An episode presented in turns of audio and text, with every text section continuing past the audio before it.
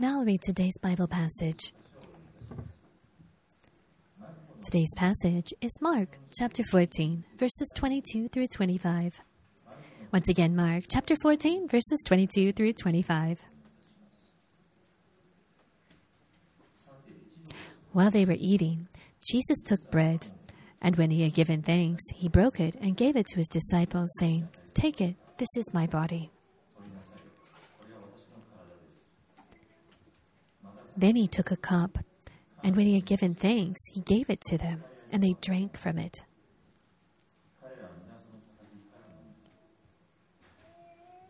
This is my blood for the covenant, which is poured out for many, he said to them. Truly, I tell you, I will not drink again from the fruit of the vine until that day when I drink it in the kingdom of God. Please allow me to pray. Dear Heavenly Father, I praise your name. We remember the earthquake that happened on the first day of the year and followed up by the uh, airplane accident as well in Haneda Airport. We know that the world around us is shaken at this time, and we know that people are still trying to do restoration work. We know that some people are having really difficult time, even though they have been rescued, because they're having to stay in temporary um, living conditions. We know that announcers are telling people to evacuate, and or we heard that uh, in the earthquake, or sorry, in the airplane disaster, and we heard voices screaming of people, and we can understand how they would have been very scared. However, we remember 2,000 years ago when Isaiah proclaimed that there would be someone um, play, uh, let, shouting out the word of God. Let there be a way there. He would make a way for the Lord, and we remember that of John the Baptist.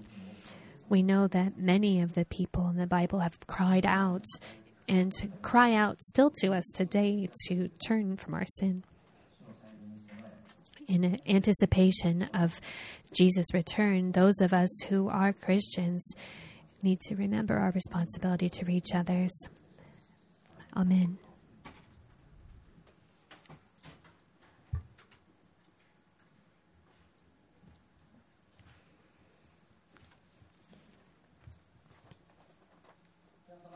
Hello, everyone. Today we're going to be hearing a word from the passage that was read just a moment ago. We're going through the book of Mark, and we are already up to chapter 14. We're talking today about how Jesus will be celebrating the Last Supper with his disciples. The Last Supper is a situation where actually it has been um, drawn by a lot of different painters over the years. One of the most famous ones, though, is probably the painting by Leonardo da Vinci. Um, this was painted and and uh, actually there's a picture of it here up in the church a number of years ago. So Da Vinci's um, painting here was actually written, uh, drawn um, in around 1498 and put up on the wall in Milan at that time. It's about 420 centimeters tall and 910 centimeters wide, so it's a very large painting. And this painting actually is still in existence today, but that's actually pretty much miraculous because when he originally painted it, the paint he used to make it was not all that amazing paint, and actually, uh, it started to deteriorate not long after he painted it. In addition, this place where it was put on the wall was used as a, a, cafeteria back in the day, and that caused moisture and steam to destroy the painting further in the 17th century, there was more deterioration that occurred to it because a lot of people didn't realize this was so valuable and they did something unthinkable. You can see where uh, Jesus' feet would have been, and they actually cut a, a section out of the painting to put a doorway there to get into the kitchen area and so actually there so actually in the original painting it, there was G- jesus feet existed but it's been cut out and actually, it's believed that um, his feet were kind of crossed over in a uh, cross pattern in the original painting. And thereafter, actually, in this late 17th century, there was two major floods in Milan where this painting was hung. And, after, and during the Second World War, there was airstrikes, and the roof above it was taken out for a period of three years. It remained with no roof and in that way, the deterioration uh, occurred even further. So, how is it that this artwork still exists today? Well, actually, over the different years, there's been people doing restoration work to keep it going a lot of people have done this work, but the first restoration work that was done actually wasn't the best. and there was a limit to the technology that they had back in the day, of course. And when they were doing restoration work, the person who was doing it kind of like put their impressions in and changed a little things or took some original parts of it off. So the amazing work that Leonardo da Vinci originally did um, probably isn't exactly expressed in what we can see today. However, uh, restoration work was done additionally from 1978 to 1999. So this is a period of 21 years, and there was a female artist who actually did uh, that work. Her name was Pinin Brambilla Barcilon and she used a new technology and a special paint to be able to do a specific work to repair it she used mainly, she actually just mainly cleaned it, just took off the dirt and took off all of this other restoration work that had been done earlier by other people, which shouldn't have been on there. So, actually, the painting that's in existence today is more closely uh, reflective of what his original work was than it was when the original restoration people uh, added their work to it in the time of the uh, Last Supper, that was a time when Jesus was proclaiming that someone would um, would actually, uh, you know, go against him, and that was uh, actually Judas because he was in charge. Of, uh, he was in charge of the finances, and he had the money with him at that time. And it's said that the picture was reflective of the silver coins in his hand that he would use to betray Jesus. In addition, you can see that Judas Tay and Jesus' uh, hands, sorry, their hands were in this going to the same area. And if you read Mark 14 20, you will realize that was actually um, professed in because it states that one of the twelve who dips my bread in the same bowl with me would be the one to betray him. And in the back, you can see Peter actually has a knife with him in, in the back. And when Peter uh, sorry, when Jesus was arrested, Peter actually used a knife at that time, as you may remember.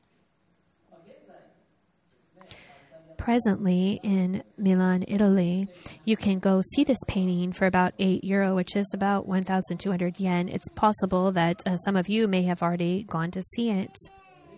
If you're looking back over history, this painting is one that has been loved by many people. And the reason why is not only because Leonardo da Vinci painted it, but actually the main reason is is that the situation or the the what's being expressed there is something that is very um, important or mindful of that of Christians.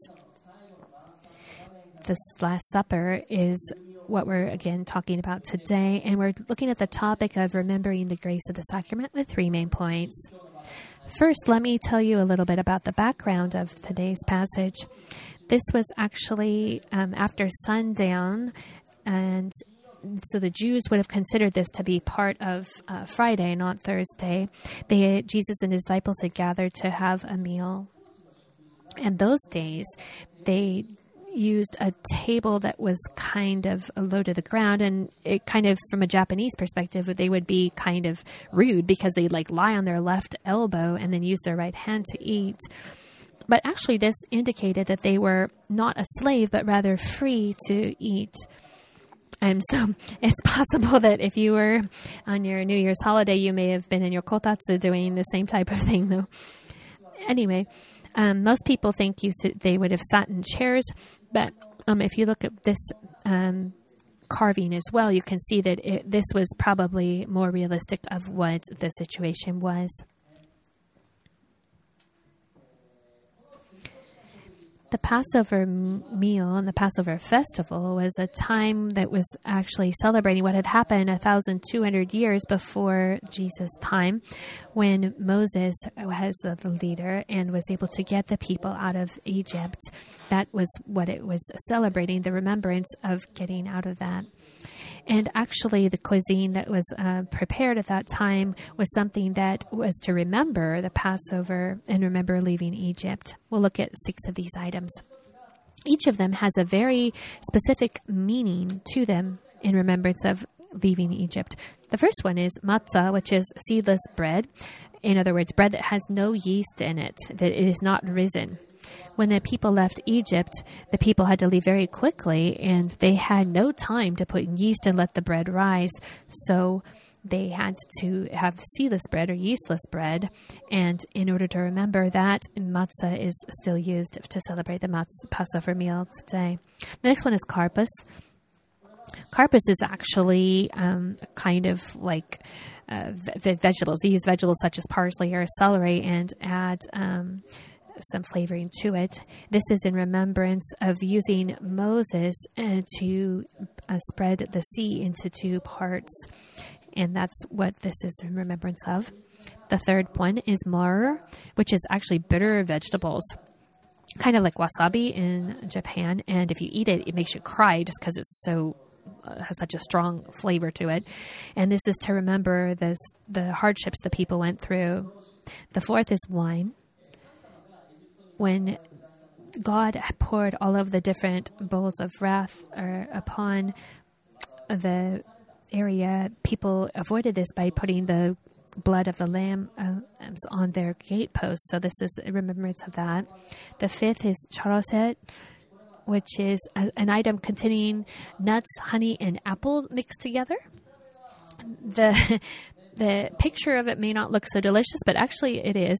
In Tochi, Tochigi, there's a thing called shimotsukare, which is also something where it doesn't look good, but it tastes great. Why is it that it has this kind of color? Well, actually, this is to remember the specific um, time when the people back then made bricks, were forced to make bricks, and that's why they chose this food because it has that color. The sixth is roast lamb. And so that's just to remember the lamb for the festival. So these things are placed on a plate, and many people uh, eat them to celebrate the Passover. You can see also an egg here in the picture. This uh, egg was actually something that was added after Jesus' time. It's a boiled egg, and it was to remember the fall of the temple in Jerusalem at that time. If you look at how people ate this um, meal, there was a very interesting ritual that took place called the Af- Afikomen ritual. And you can see how uh, people prepare three um, different pieces of cloth for this. Or three, there's, oh, sorry, there's three areas where they put bread in this specific piece of cloth. And and the one in the middle, the matzah they put in the middle, they take out the, and they break it in half. They eat half and they put the other half in a cloth, wrap it up, and hide it somewhere in the room. And then later, kids come and they have to find where this hidden bread is. And when they find it, then they break it up and they eat it, and they're very excited about it. What this is um, celebrating or remembering is actually not well known. In looking back in history of the Jewish people, it's also not clear as well. However, to date, this is something that is still uh, celebrated and remembered. And some people think that it is remembering Jesus' death and resurrection. This is like the Trinity with the three different sections here, and then the in the center part represents Jesus' body, and, and then if you have the people break it in half, that would represent his death, and then by putting it in a cloth and hiding it, that would represent his burial, and then looking for it and being excited about it would represent his resurrection. So it's possible that this is the reason. And people who believe about Jesus, who are Jews, the Messianic Jews, actually have that opinion and believe that that is the reason why they, there is this Afikomen ritual. Jesus uh, would give bread to the disciples, and this bread that he gave to them is also this afikomen bread, representing um, what Jesus would do and with giving his body for our sin. Today we've talked about the, or right now we've talked about the Passover meal and the various cuisine that is used for it. In today's passage, Jesus is actually telling about something new, the new covenant through Jesus, which is our second point. Let's look at verse 22. While they were eating, Jesus took bread, and when he had given thanks, he broke it and gave it to his disciples, saying, Take it, this is my body.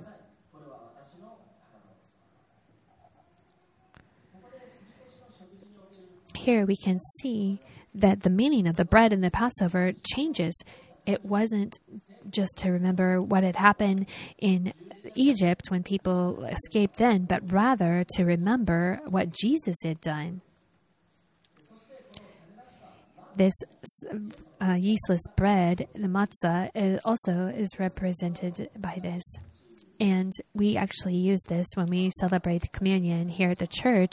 We use matzah, which has no yeast in it. When you look at it, you can see there's two different characteristics that stand out. One is it kind of looks a little burnt, and one of it is that there's holes in it. The when Jesus was beat before going on the cross, and then he was pierced and put on the cross with nails, that is represented by the holes that are in it. And th- so we can remember Jesus' body as we see this. Jesus gave this to the disciples and told them to remember him as this was something new. Then Jesus said in verses 23 and 24, Then he took a cup, and when he had given thanks, he gave it to them, and they all drank from it. This is my blood of the covenant, which is poured out for many, he said to them.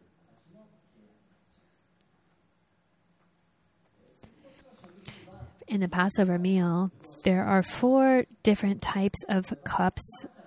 One is the cup of gratitude, the cup of judgment, the cup of atonement, and the cup of praise. In this way, Jesus was giving out the um, the third one, the cup of atonement, to his disciples, and he was proclaiming how that this was the new blood of the, co- the blood of the covenant, which is poured out for many the meaning of drinking um, the wine at that time actually changed to not focus on what had happened back in Egypt, but rather what Jesus would do for people, for all of humanity. And because of Jesus' blood, we have a new covenant with God and we are included in it this new covenant is something that when we accept Jesus, changes our hearts and it changes uh, our hearts so that we have like a spiritual uh, exodus in, in that we are freed from our sinful slavery and are have our sin forgiven and are freed in that way and can walk forward with new life. That's what uh, Jesus is talking about here with this new covenant. And this is something that we celebrate even today in the form of communion. Communion is an opportunity for us to remember Jesus' uh, salvation and what he did for us. Today, there's something specific I'd like you to recall, and that's the third point of today's sermon the meaning of eating and drinking.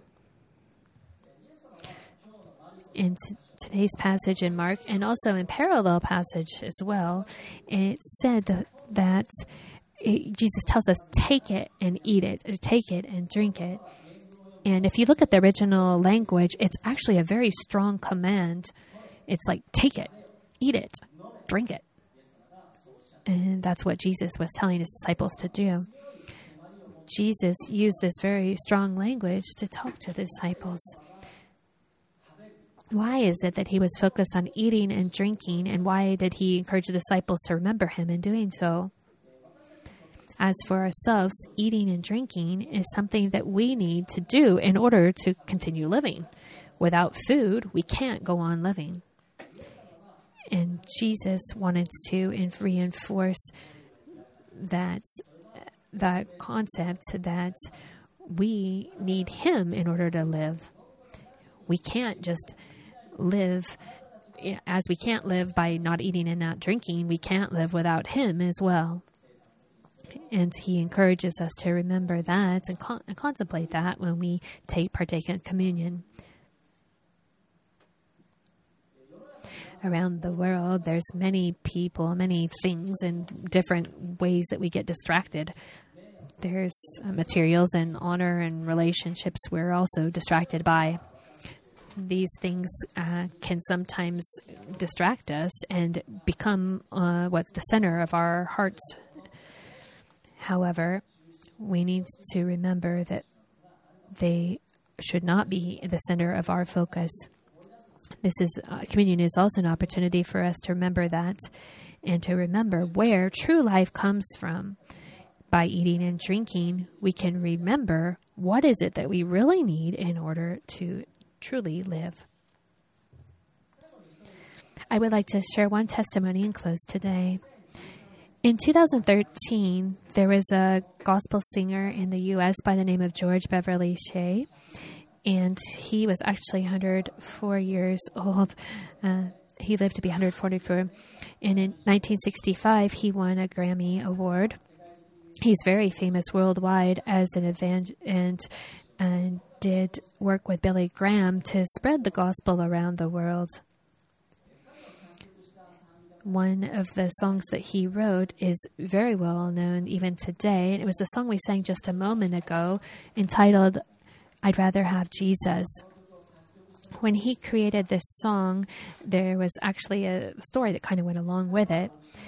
He was born actually into the house of a pastor and went to church since he was a little child. However, when he got into his teens, he was distracted by many things in the world and went away from God. He was focused more on materials and honor and relationships in his life, and he tried to fulfill his uh, life and heart with those things. However, when he was 23 years old, something changed. He realized, looking back over his life, that around the wor- in the world there are many things that try to take the throne of his heart, but they really couldn't satisfy him, and he realized that. He realized that only Jesus Christ was the true fulfillment of his heart and the true provider of life, and so he turned to back to Jesus. At that time, he noticed on the piano a specific um, um, poem that his mom had really liked, and it was actually entitled "I'd Rather Have Jesus." He used his faith, and he realized he realized that really matched with his faith at that time, and he created this song "I'd Rather Have Jesus." I'd like to read the lyrics just a, moment, a little bit. I'd rather have Jesus than silver or gold. I'd rather be his, I'd rather be his than the riches untold. I'd rather have Jesus than houses or lands. I'd rather be led by his nail pierced hand.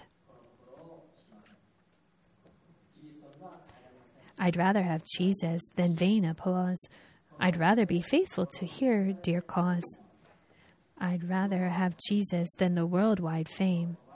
I'd rather be true to his holy name.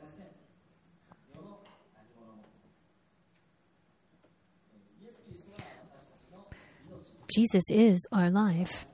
Around the world, there's all kinds of things that try to satisfy us and they gain our, take our interest, and even our relationships with other people can do so.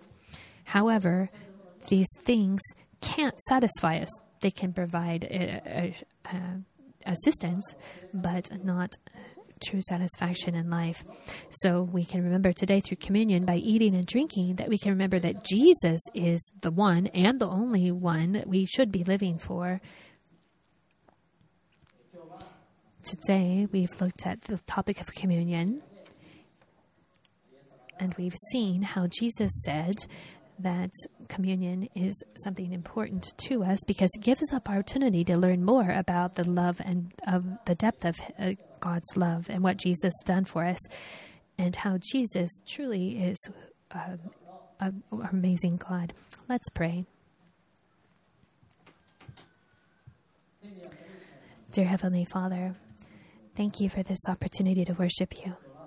Today we've looked at the topic of the Last Supper.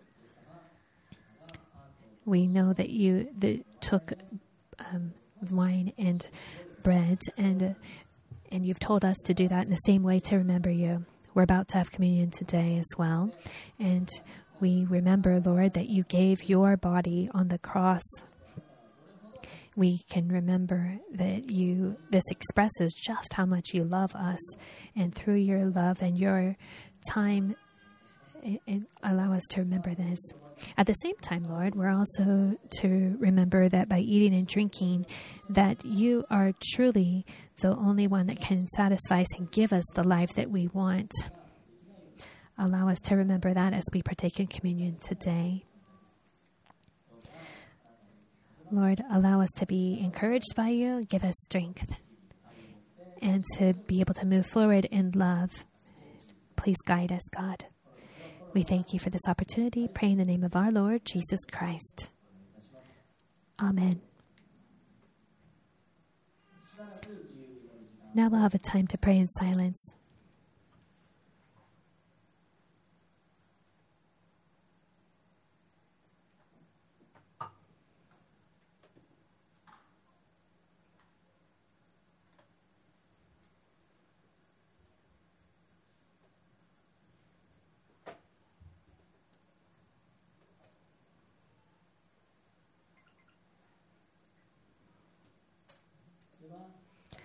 Please allow me to pray once more. May the grace of Jesus Christ, the love of our Heavenly Father, and the fellowship of the Holy Spirit be with us now, this new week, and forevermore. Amen.